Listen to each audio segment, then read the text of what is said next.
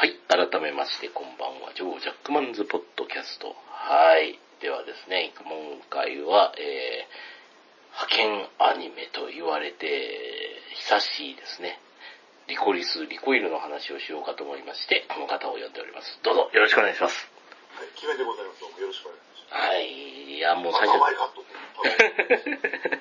いいと思います。えーいや、いいでしょ、もう。いやいやいや、でもですね、まあ、リコリスって、確かあの、彼岸花っていう意味なんですね。今からですね。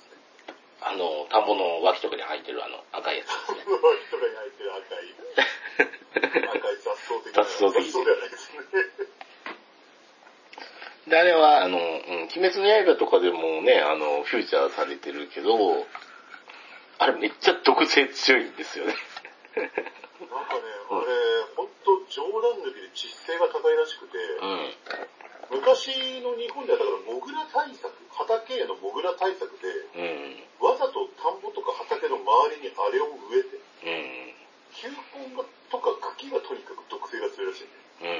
うん。わざとそれを植えてモグラを来させないようにしたぐらいの毒性らしい。うん、めっちゃすごいらしいですよね。だから、意外とブワーッと生えてるとこって普通にあるんですけど、めっちゃ毒っていう話を聞いて、おわーっと思いましたけどね。宮城県でも古川とか、あと船岡とかで、うん。うん。毎年今、ちょうど今くらいの時期ですよ。あのー、彼岸花うん。のお祭りみたいなことやってますんで。まあ、お彼岸っていうぐらいの名前がつくぐらいだから、まあ、彼岸に咲くから。うん、差し入れよっていうね。彼岸に咲く上にそんだけ毒性がついてダブルでそうだよね。すごいよね。50万本ぐらいとかうん。うんだ。ったかな、確か咲くのが。うん。でもなんか全国的にはなんかね、もう100万、200万ぐらい咲いてるようなうん。ところもあるらしくて、僕が行ったところだと、もう彼岸花の前でコスプレ撮影者とかいっぱいいましたよね。すげえな。あ、もうコスプレしてるんだ。でもそれリコリコじゃなくて、ええ。あの、刀剣系の、ああ、あの、コスプレでしたけれど刀剣系っていうと、あの、流れ星銀違うな。犬の方、犬の方。犬の方、剣の方ですね。土佐剣とかでしょ。土佐剣の方ですか。刀剣の方。うん。確かにね、とそっちの方ですね。戦う犬の方ではないですという。戦う犬の方だよね。犬の方、しかも彼岸花全く関係ないですから。彼岸花全く考えないですね。ええどうでもいい話ですけど、今あの、どうでもいい話するとまた脱線しますから。ええあれですね。ええだからもうちょっと気をつけて、ちょっとあの、リコリス、リコリの話に戻るんですけど、うちもね、あの、評判がいいとは聞いてて、どうなんだろうなと思って、なんかあの、女の子可愛い系のアニメかなと思ってピラッと見たら、女の子は可愛いんだけど、それ以上にね、まあ、まあ人死ぬんだよね、あれ。いや、だからね、あのーどういうものかわからないでえ見るじゃないですか。だって、え、え本当にオリジナル作品だったんで、今回。え、で、第一話のアバン見ると、うん、うん、なんか、事件とかうん、起こしそうなやつを片っ端から殺してますよね。うん。とりあえず。いや、あの、日本の治安が世界一いいっていうので、えー、理由としては、あれなんだ、結構ひどい話ですよね。あの、身寄りのない子供を政府が引き取って殺し屋に、戸籍のない子供を殺し屋にしてるだけなんだよね。そうです、そうです。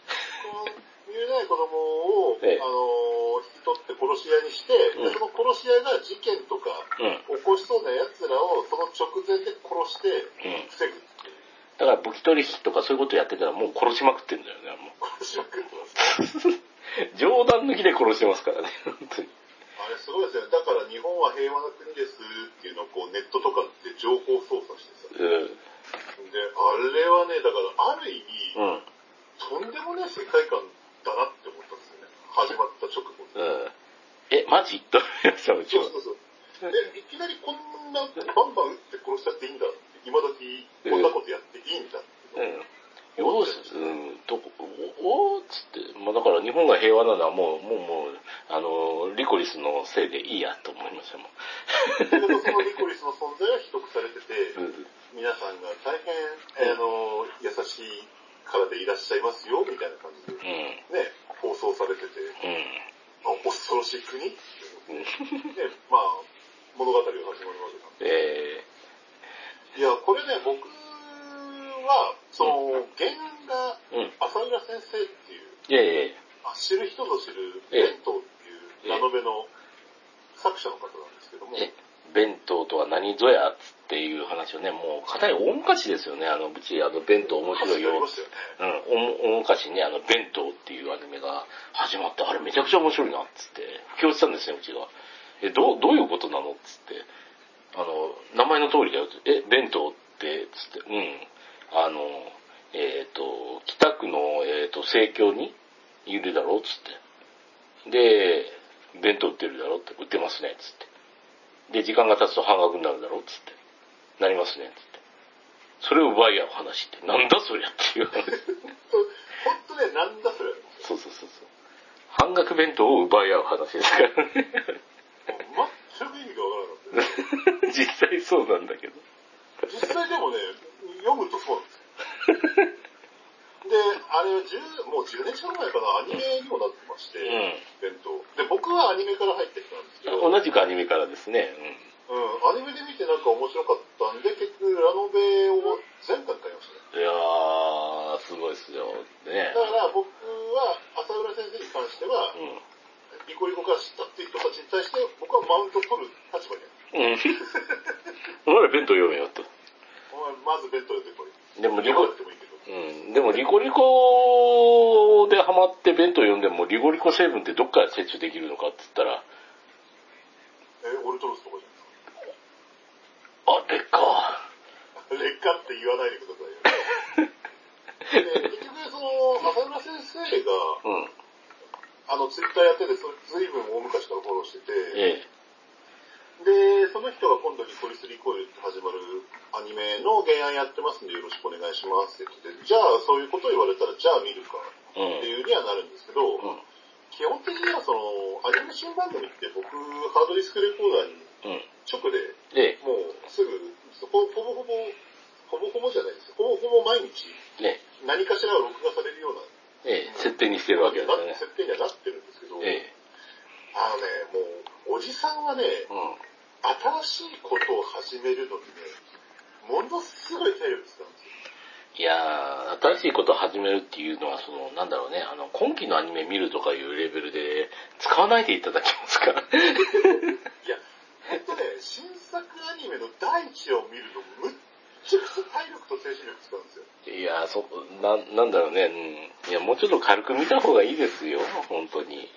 えああ、始まるんだよな、新しいのいっぱい始まるんだよな、とか思うじゃないですか。うんで、1話でと、面白くてずっと見ちゃうアニメっていうのが今年本当に多くって。ー、え あの、例えば、ええね、パリピ孔明であるとー、か、パリピコメ面白いもんね。ね、スパイファミリーであるとか、スパイファミリーも面白いよね。もう異世界おじさんであるとか、異世界おじさんめちゃくちゃ面白いから。めちゃくちゃ面白かったね1話いざ見ちゃうと、えめちゃめちゃ面白いってアニメが本当今年多くてびっくりしてたんですよー、ね。え今年久しぶりにだから本当アニメ相当数見てますけど、ー、うん。リコリコは本当1話見、僕リコリコね、だから8話くらいまで見てなかった。実は。うん。8話くらい始まるまで。うん。で、見るきっかけがね、うん。あの、メタルギアシリーズの監督で有名な小島監督が、小島監督。ええ。我らが、我らが、えー、小島パイセンが やってる。我らが小島パイセンが、えたまたま Amazon プライムでえ。ええ。リコリスリコイルを見た。さその時は3話まで放送していた段階んですね。そしたら、小島監督が3話まで見て絶賛して、うん。4話はどこだ？いや、4話放送前です。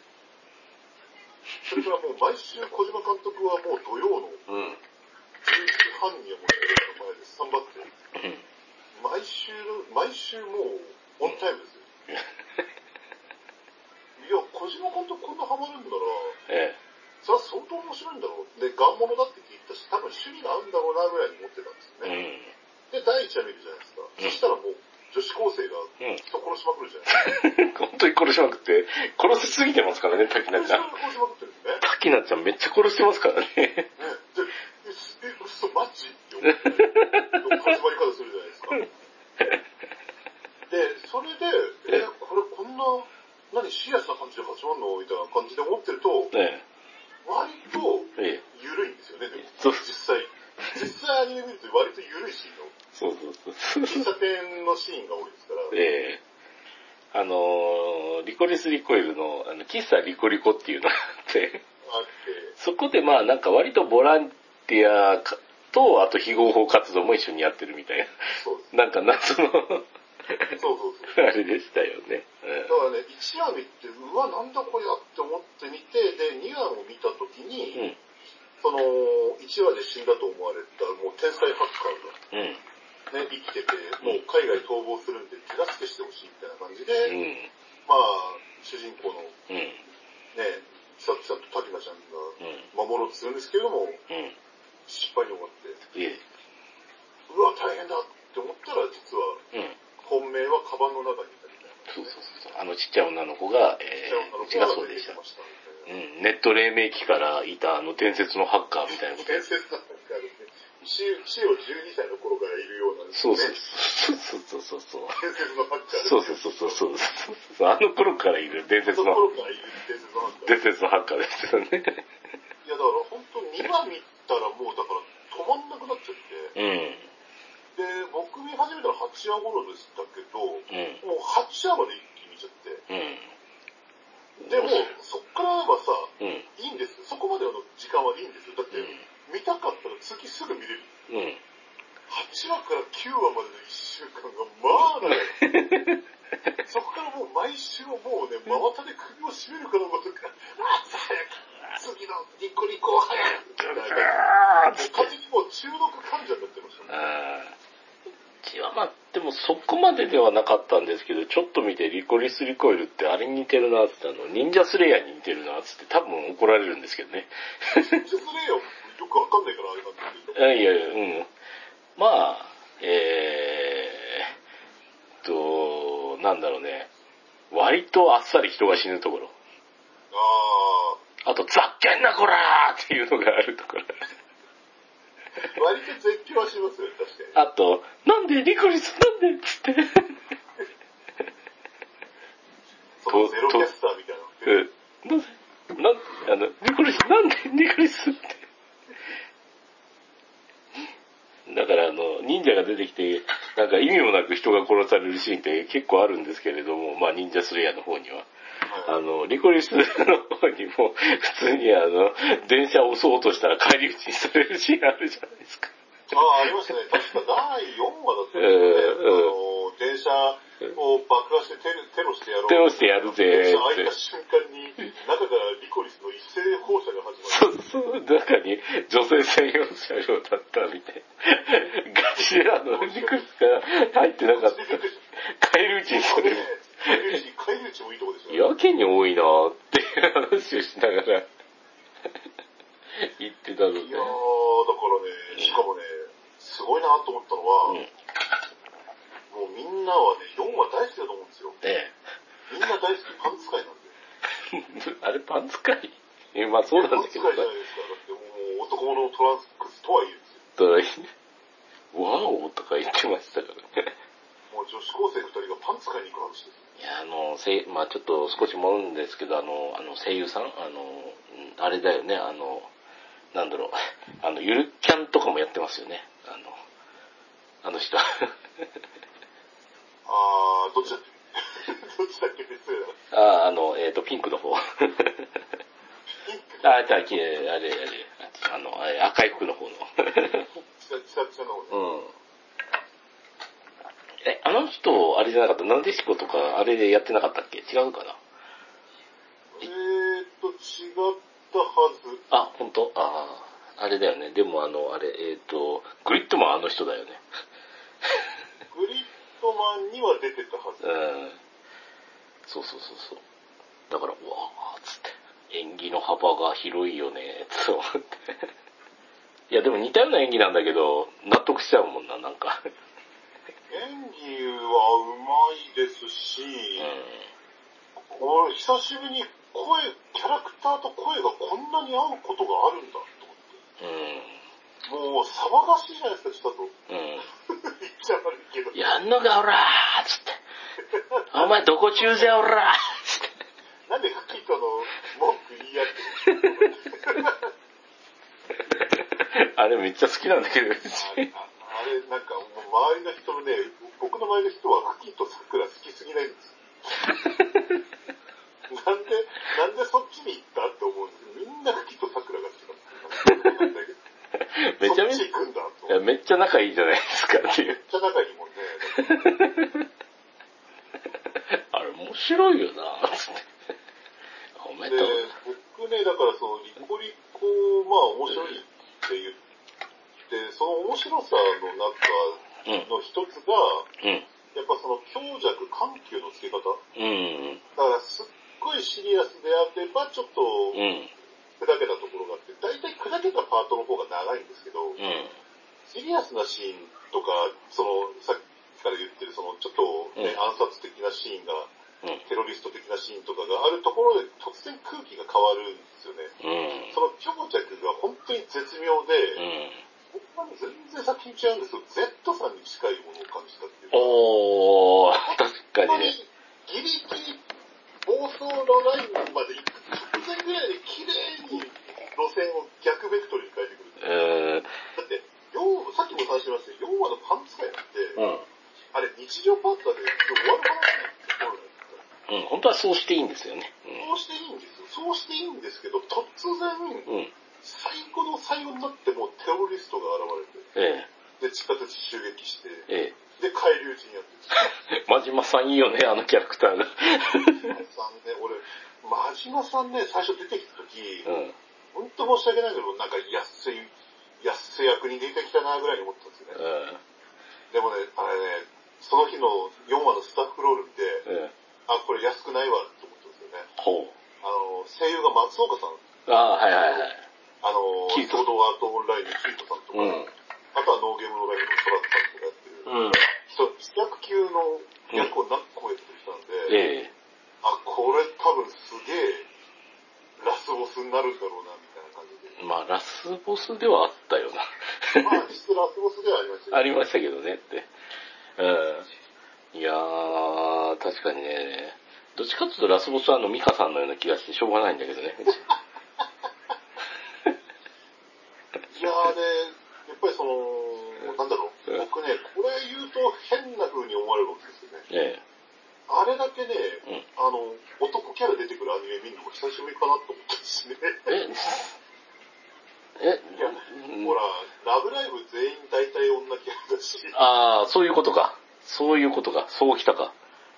確かにね、で、なんか最近なんかその女の子がメインのアニメでお得キャラ出づらいよねっていう部分はありますからね。だからこの作品だって、うん、だって組織、だってメインの二人は女の子だし、で、組織のトップも女まあ女性の方女性ですし。そういう風にできたはずなんですよ、絶対に。うん。で、あえてそれやらずにラス、もう、マスターはおっさんだし、ね。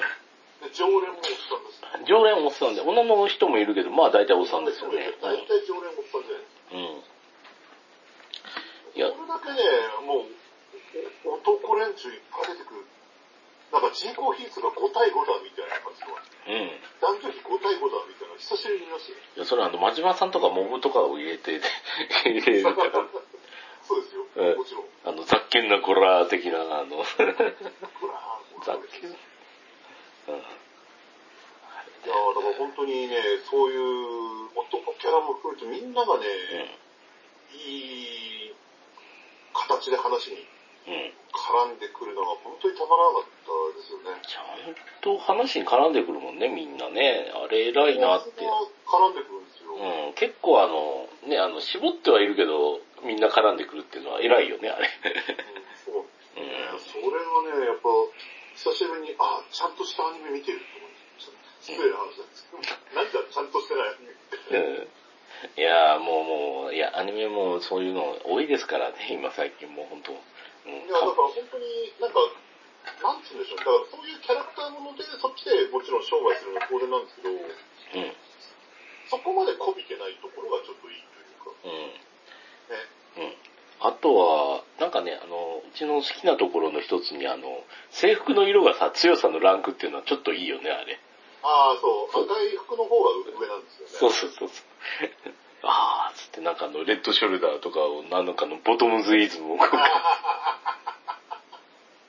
ッドショルダー。みたいな。まあ確かにね、そういう。な、な、なんか、なんか呼び方、なんかちゃんと聞いてないけど、呼び方あるんだよね、あの赤い制服の。今すぐ出てこないけど。けど、うん。でも、レッドショルダーでないあ、ファーストリコリスか。あ、ファーストリコリスかな。うん。もうなんかレッドショルダーっぽくていいなと思って。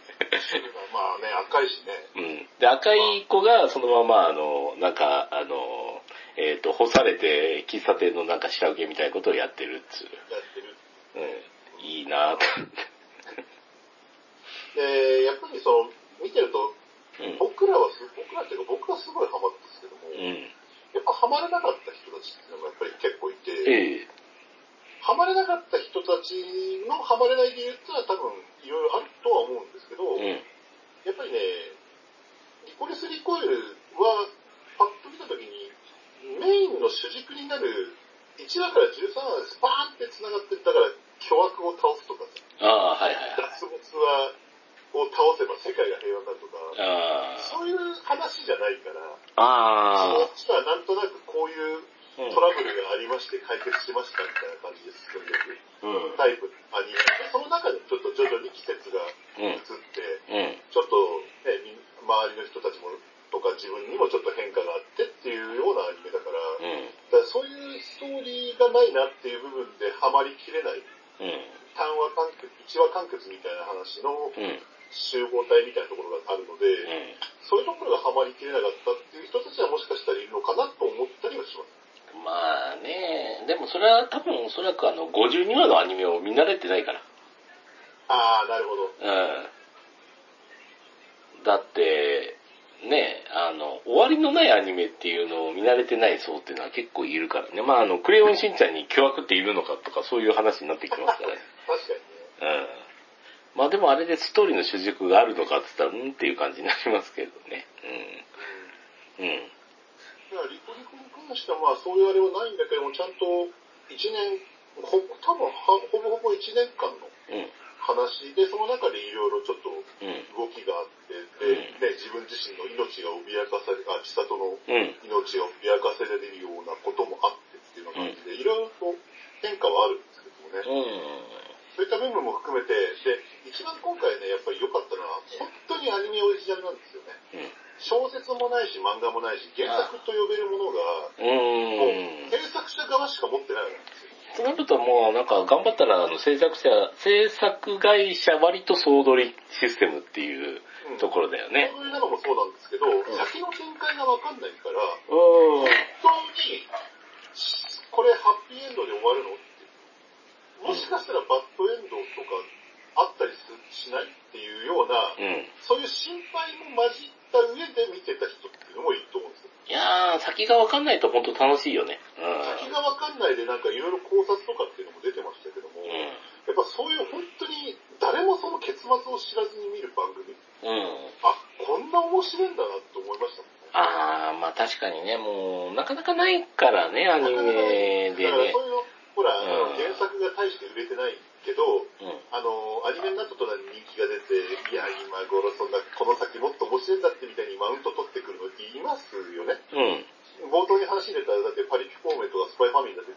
漫画があっ原作、漫画原作があって、で、それのアニメ化で、さらに売れたっていう。ところなんだけども、本当に今回は、全くのアニメオリジナルで、先がわかんないから、もうどういう風になるのかわかんない。もしかしたらもうバッドエンドでそのまま2期もなく終了みたいなさ、うん、そういうような感じの心配もありつつ、そういうなんかいろんなドキドキがあった上で毎週見てたっていう人たちが多分多いと思うんですよね。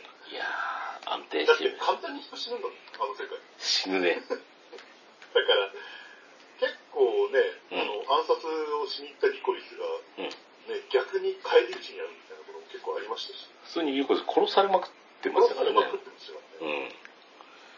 ああいうのを見てると、本当にこれは何、ハッピーエンド的な、トゥルーエンド的な感じで終わるの？本当に終わらせるの？終われるの？終われるの？みたいな。そう。うん、で、12話まで見て13話ってなった時に、うん、あのー、13話が、後日談じゃなくて本当に良かったと思いましたね。たまにあるじゃないですか、もう、ここまで盛り上げといて、後日談の一人語りで終わるような番組って。え、仮面ライダー響さんバカにしてんのか 響さんは途中で路線変更だって言ったから、あれはちょっと違うでしょ。うん、違うね。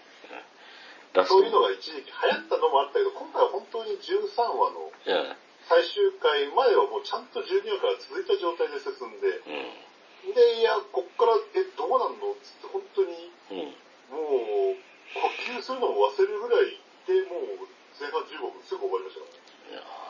すごかったです、もう疾走感が。うん。いやー、だってあの、もう最終話で オープニングになるんですよね。あれ卑怯だよ。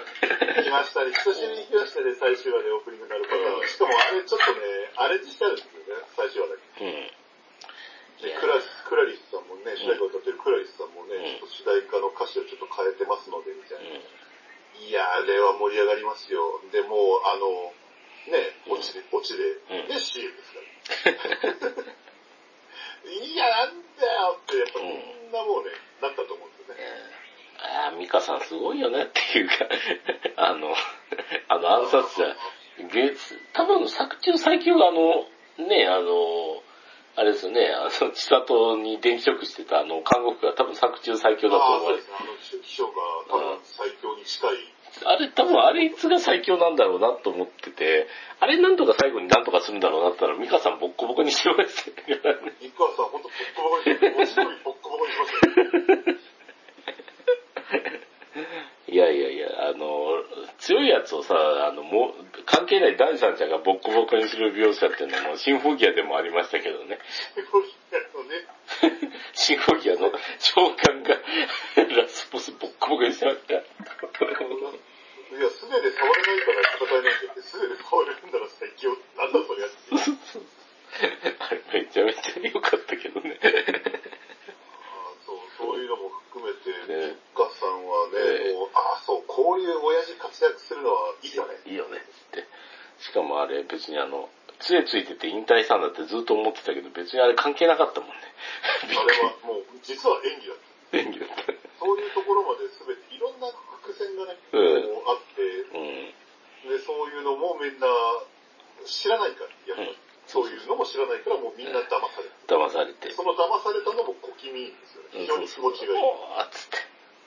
しかももうずっと、ね、裏ではもうオープニングかかってるから、もう。なんですよね。で、ね、もう、いや、古くからの友人をね、自分の手で仕留めないと、うん、千里は生きられない状況で二択を迫られている、ね、そういう状況とかもすごく良かったですし、うん、逆にそこでなんか甘ったるい方向に行かない本当に、もう現実を取るっていう判断をした上での結末だったんで、いやー、作中であってね、あの、才能があるんなら、えー、その才能を世界に解放すべきだ、みたいなことを言ってで、その信念だけでやってるっていう、あの、謎期間。あの、アラ、ン期間ですね。うん。だからその、本当に謎の期間ですけど、何の才能があるのか本人には伝えないって言いました。うん。だから、千里に会うのはもう世界有数の殺しの才能だったそうです。うん、そのために支援をしてた。確かにあの、えー、っと、目と動体視力でね、あの、えー、銃向けられた時に弾丸を避けれるっていうのは、その弾丸がこう来るだろうからこう言えるっていう、超先読みなんだよね、あれ。超先読み、予測、予測なんですよ。だから、思ったんですね、そんなことされたら誰も攻撃やってらんないじゃんと思ったんですけど、ええ、割とさ、早い段階、確か第8話あたりでさ、うん、目に血ぶっかけられてさ、うん、で、視力奪われたらあっという間にもう合成一本になりましたね。うん、あ、そっか、と思って。うん視力奪えばいいんだ。だから、真島さんと戦う時も真島が暗闇の中に消えちゃうとさ、うん、あれどこにいるのか分かんないって言ったら、暗闇から蹴られるともっ飛ぶしさ、うん、そうそうそう。割と、割と弱点あったそうそうそうそう。ああ、そうきたか、つって。ああ、そういう、そうか、割と早い段階で弱点発見された上に、うん、うん、攻略されてると。そしたらもう相棒さんが助けに来るわけじゃないですか。うん。もう得ますよね。本当に熱いんですよね、うん、そういう展開が。うんいやーよかったですよ、あれはもう。ああ、こう来てっつって補い合うんだっていう あのバディ感もすごくね。そうですね。うん、あの、だから本当に制作者側がシティハンター、うん、指向性版シティハンターを意識した作りにしたかったみたいなこと言ってて、だからエンディングの曲も作中から曲が流れ出すのもそれを意識してる。うんだっていうのは言ってましたよね。まあ、シティハンターは本当に大筋ない、ない、あるはあるけど、ないじゃないもんね、あれ。ないはないですね。基本的には、うん。大体、まあ、依頼が入ってきで、それ解決してっていう繰り返しですから、ね。で、あの、そして最後に、タンタンタン、タンタンタン、タンタンタン、流れ、流れる、あれ流れればもう大体終わります。で、ゲットワイルド。綺麗に終わります。あ、でもあれ聞いたね、あの、あれ、結婚式でさ、あの、終わりましたっていう時ね、なんかあの、とある披露宴会場で、あの、その、夫婦が選択してたあの、曲、あの、ゲットワイルドだったんだ。から、えー、じゃあこれで、えー、何々結婚式終わります。2次会以上は何々です。皆さんよろしくお願いしますって言ったら、てんてんてん、てんてんてんてんてん。そしたら撤収異様に早かったっつって。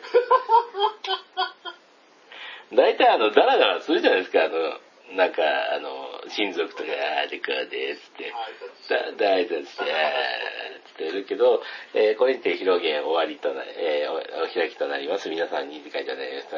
で、えっ、ー、と、新郎新婦の末永い何々を期待します、みたいなことをアナウンス言ってる最中に、タンタンタン、テッテンテンテンテンテン、テンテンテンテンテン。それはなるほど、いい考えですね。うん、なんかです。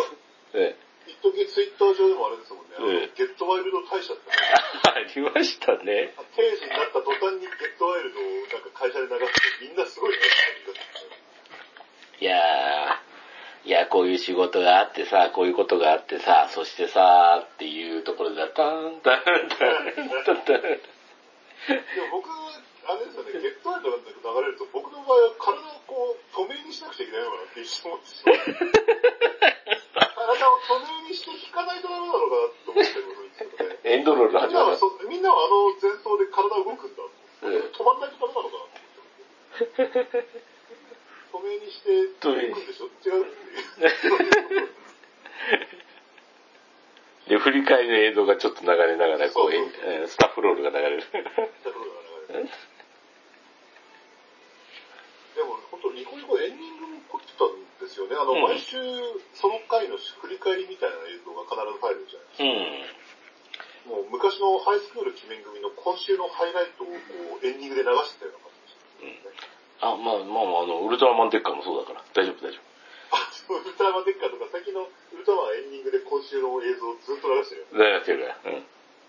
確かに確かに。あれ結構、ああれ結構好きなんだよね。僕も好きなんですよね。うん。エンディングだけ見れば大体今週の話がもう一回わかるっていう。で、最終話の13話の時にさ、ええ、それまでの総集編的な映像が流れて、ええ、でいつもの今週のハイライトの時だけ大画面になるんですよ。あれの演出もちょっと似てて、しかもちょっと色がセピアカラーというかさ、ちょっと抜いた色になってるんですよね。うん、というか。うん、あれの演出も憎いしね、もうね、A1 ピクチャーズはものすごい金脈掘り当てたなと思いましたよね、本当に。いやあれで今後、何年ぐらいいけますかね、本当に。5年とか、うん。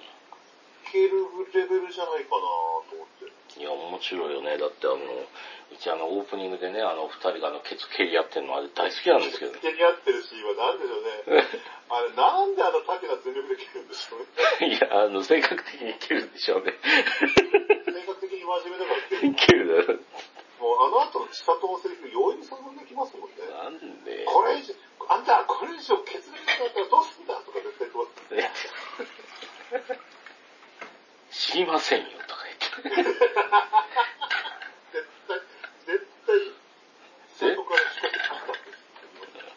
知りませんよ、つって。無べに言いますよ。だ、どうだって一冊だけいればいいとか言ってますからね、あの人。最終話で。あの、さ、殺意の、あの、振り切り方いいよね。ねえさ、さっきまで思い出したんだけどさ、ええ、あの、ネットで話題になって笑っちゃったのがさ、ええ、あの、吉松さんが、ええ、下と心臓が、あの、人工心臓を持っててさ、うん、で、それを結局見送る形になっちゃってね、うん、下とが押さえちゃって、うん、そしたらさっきなんかさ、うん、話して下と、心臓が逃げるって言ったんですよね。もう、人として見てないんですよ。なんか、相手の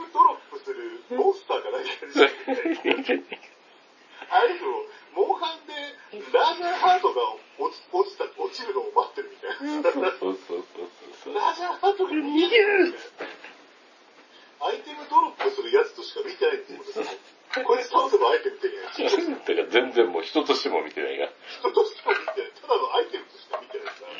あの辺の割り切りとかもやっぱ面白いなと思いますけどね。二人の性格がよく出てる。出てましたね。もう、鬼、鬼っていうか、まあまあまあ、そもそもがそもそもですけどね、殺しすぎ、言ってましたね、殺しすぎてクビになりましたから、つって。あれもね、どうかと思いますけど。うん。問題児と問題児。まあそういうのはよくあるパターンではありまああるけどね。面白かったですね。そしてあれなんですよね、ニコリコのおかげで、ついにですよ、ついに、ミリタリー新時代が来ましたね。え、来てしまったんですか？はい。例えば、うん10年くらい前であれば、うん。エースコンバットと合いますコラボに。うん。非常にエスコンの戦闘機が出た時期が、うん。プラモデル。うん。で、その後はもう皆さん大好き、ガルパガルパン。はい。ン。もう信じられないほどのうん。戦車が売れて、いやー、だって技術戦車が売れる時代ってあるんだと思いましたからね、うちも。ね、ドイツ戦車が売れる時代だったらわかるんですけど、うんイギリス戦車が売れてですよ。あ、あとソ連ね。ソ連戦車ね。ソ連も売れて、ソ連もあと、最後の最後に歩兵まで売りました。嘘でしょって思いました、本当に。で、その後はあれですよ、もう、艦隊コレクションが、うん。うん。略して艦コレが、もう、模型屋の奥底に眠って、埃かぶって眠ってた、うん。軍艦という軍艦を、いや、だってうちの通りだ、売り出すっていう。うちの通りだったの、ヤマト武蔵が作った記憶あったけど、随宝とか何それとかって。言って赤木だよ。子供の頃に、えあの、軍艦じゃなくてさ、空母作る人いないって絶対。いや、赤木、いやでも、あのー当時あの、ヤマトでもあの、総動空母とか出てきたから、あれは、空母ってちょっと良かったんですよね。ああ、なるほどね。うん。なんか空母って、でも知らんもん。劉邦とか知らんもんだって。いや劉邦とかあの辺、あのー空母までだよね。軽空母とか言ったらもうちょっと、軽空母とか言い出すと。謎の次元に入ってくるから。何にもわかんない。商商法だか宝章だかって両方います？ええみたいな。わかりませんっていう、もうそれでもうすっごいプラモが売れてまさかガンプラがこれだけ売れてるのに、さらにミリタリー系の、リアル系のうんプラモデルも売れるさらに売れる時代が、っていうか、同時に売れる時期って来るんだと思って、うん。びっくりしたんですけど、ついにうん。銃が売れる時期が来ました。今なんかすごいらしいです。モデルガンのええ。ネットでの高騰っぷりが、う全く同じモデルはないそうなんですけど。やっぱ千里の持ってる近いモデル、そっくりなモデルっていうのがやっぱあるらしくて、うんベースになったモデルなのかな。うん。あの、浅浦先生がサバゲとか好きなんで、ええ。そっち方面かなり詳しいんですよ。うん。だからね、その辺もかなり気合い入れて、設定とかはしてあると思うんですけど、うん。そのうちコスパあたりからのカバンと、DA のカバンとセットで、ね、あれ収納できるモデルガンとか、出るんじゃないですか。もう、9万8000円ぐらいは確保しないと。9万8000円ですね、あれは。中単体で4万8000円とかかな。ああ、高、高いけどするわな。ちゃんと打てるやつは。ちゃんと売ってるやつはするんじゃないですか。うんまあするね間違いないねさすがにその値段だと、うん、買えませんけど。無理だな。いやー、うん。もう本当いやまあでも赤い制服はもうすでに皆さん着てるんでもういいんじゃないですか。あれ作れるからさ。制服、すごいっすよね。コスプレ、コスプレやってほんとそうですよね。いや、見たら作れるからね。その、その技はもう見た、みたいな。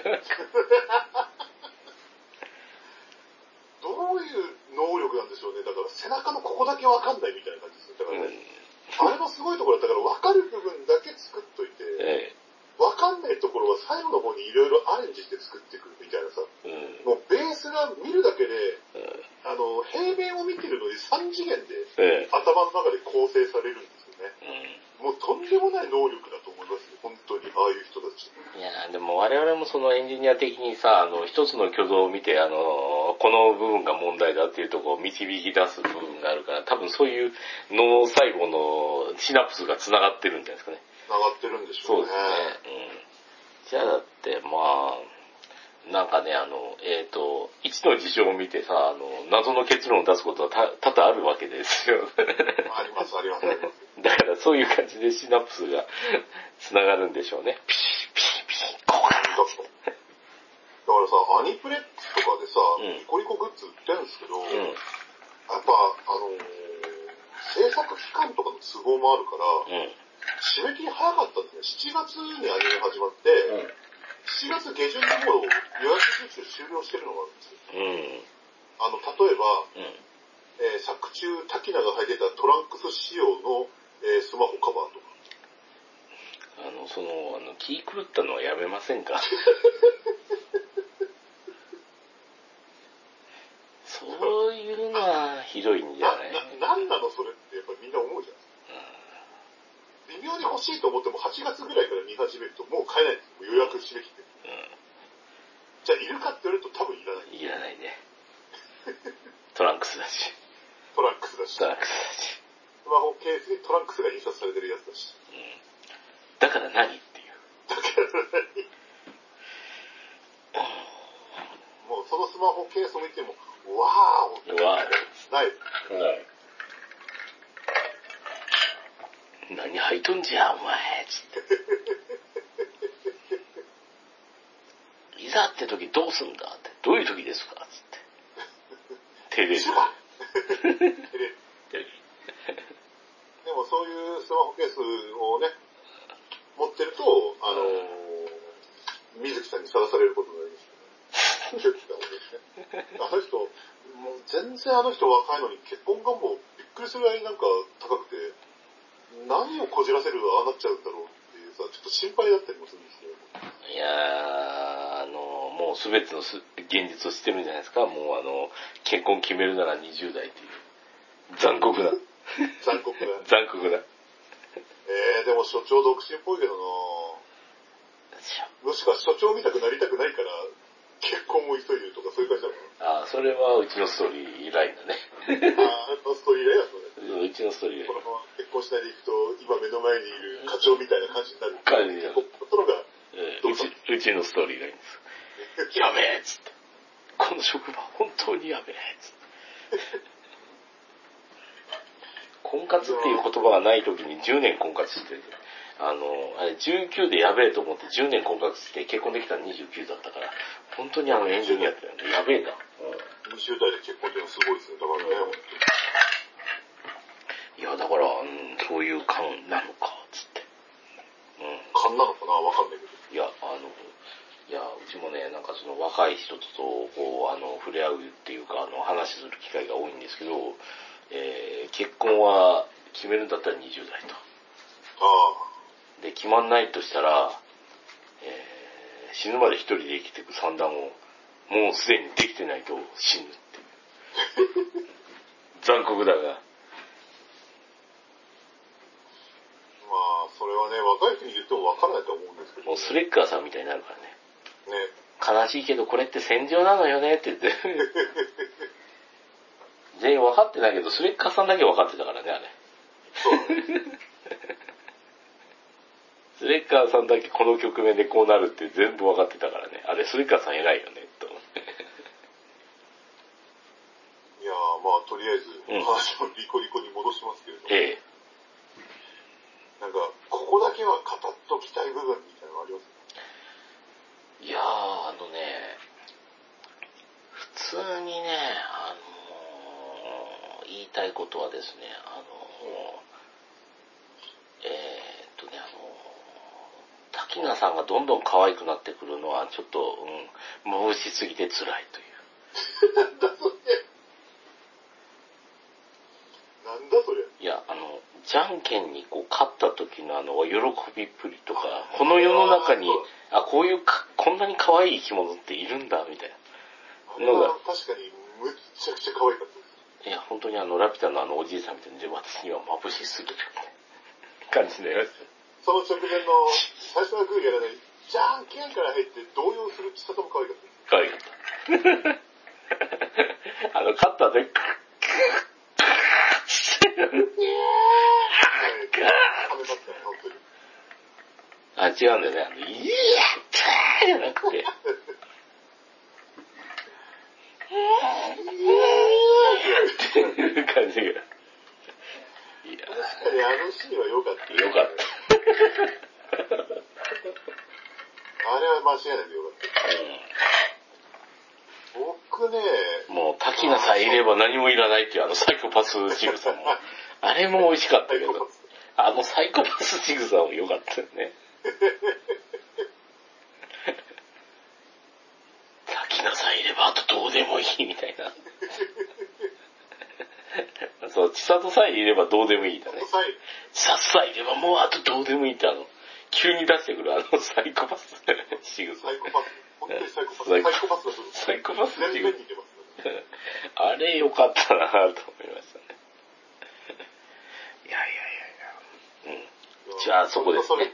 手は出しづらいんですけどね。ええ、あれなんですね、あの、うん、こんなにも、現代社会をアニメに落とし込めるもんなんだと思って感心したっていうのがあって、うん、例えば、うん、めっちゃくちゃドローン出てる国じゃないですか。ああ、出ますね。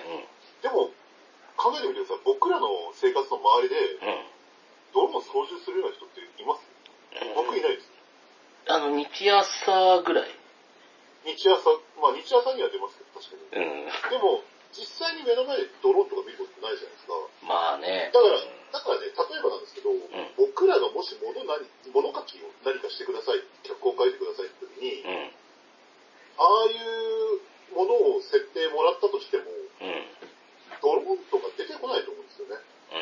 だってもう第一の段階でドローンで、もう DA を監視、DA というか千里と滝野を監視してて、で、後方、C の方向、未来は、未来打ってみたいなさ、うん、指示出したりするんですああいうのが、普通に描写できて、そういうことがありますよっていうのを考えられる。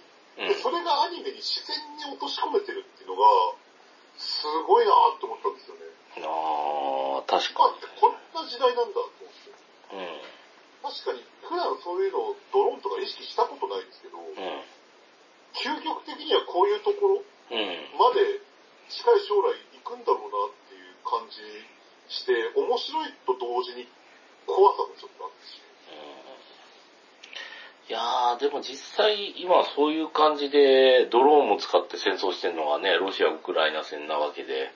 そうなんですで、ロシア、だからもう本当にドローンめっちゃ使ってるウクライナにロシアがもういいだけ、あの、やられてるような、大変な状況になってるわけですから。本当にドローンで爆破とかって普通にやってますし、しかもさ、うん、あの、この間のニュースでなんかロシアのドローンがウクライナにハッキングされたらしいんですね。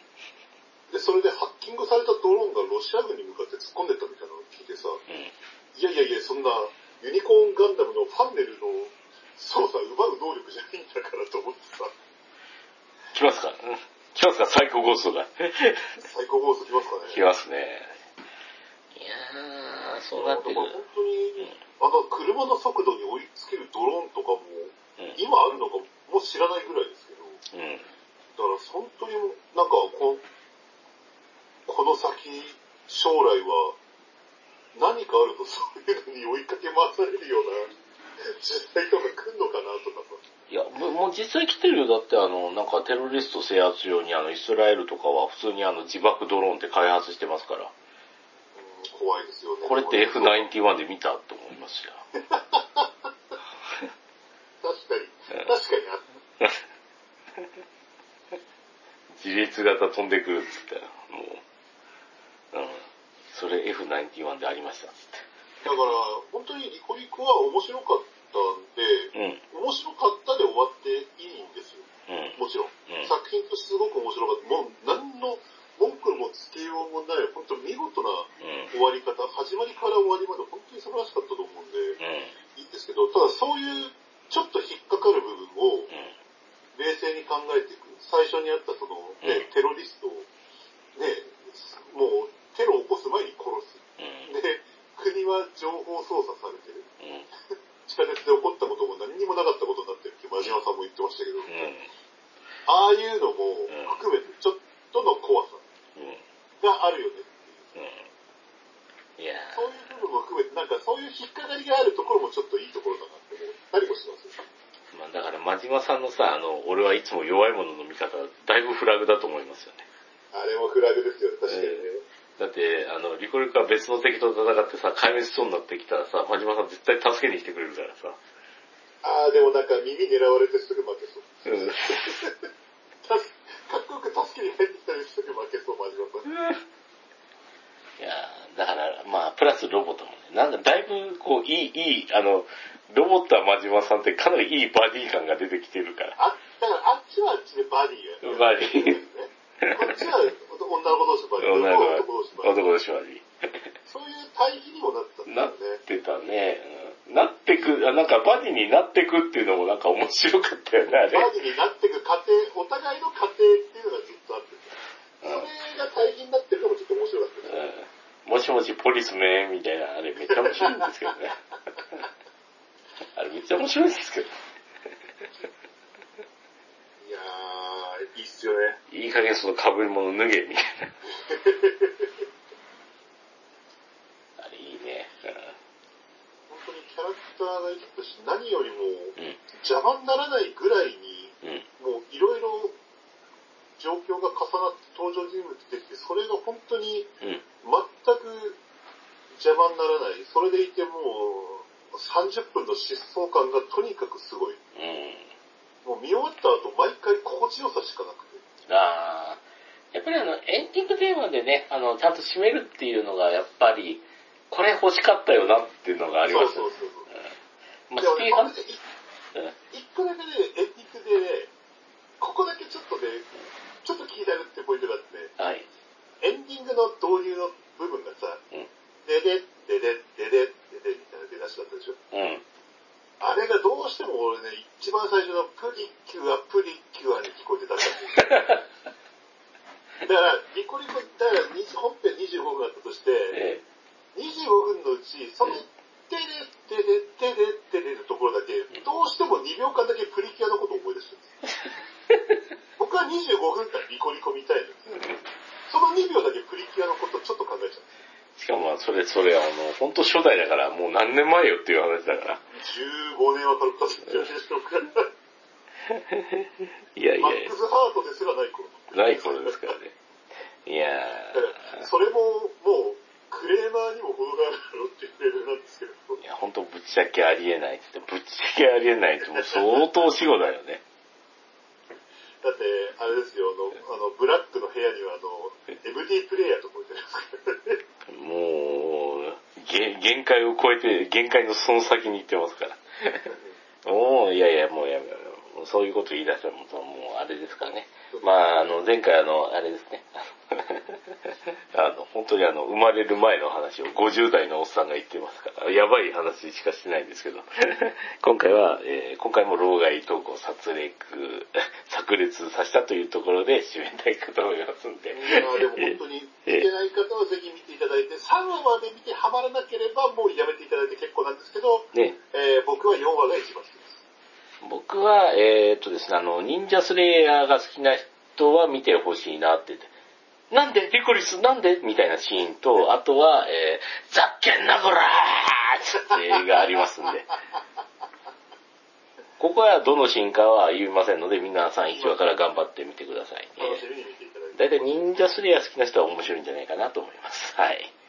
というところで締めたいかと思います。えー、本日もありがとうございました。ありがとうございました。